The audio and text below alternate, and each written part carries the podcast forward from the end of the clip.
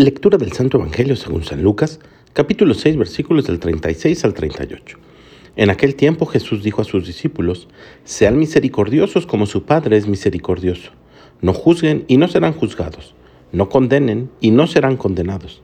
Perdonen y serán perdonados. Den y se les dará. Recibirán una medida buena, bien sacudida, apretada y rebosante en los pliegues de su túnica, porque con la misma medida con que midan, serán medidos. Palabra del Señor.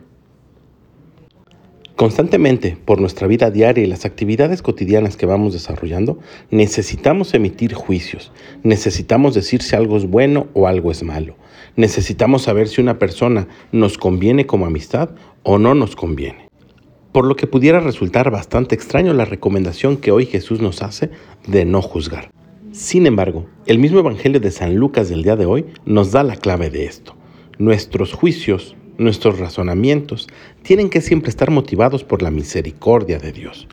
Y esto significa que tenemos que ver a nuestro semejante, primero, precisamente como semejante, segundo, como verdadero Hijo de Dios, y tercero, además de ver sus cualidades, también necesitamos ver sus sufrimientos y sus miserias, todo aquello que conforma a la persona, para entonces sí, desde el corazón de Dios, poder emitir un juicio.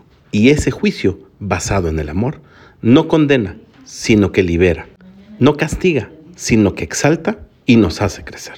Pidámosle al Espíritu Santo que nos dé un ánimo para mirar a los otros desde los ojos de Dios y poder ser misericordiosos.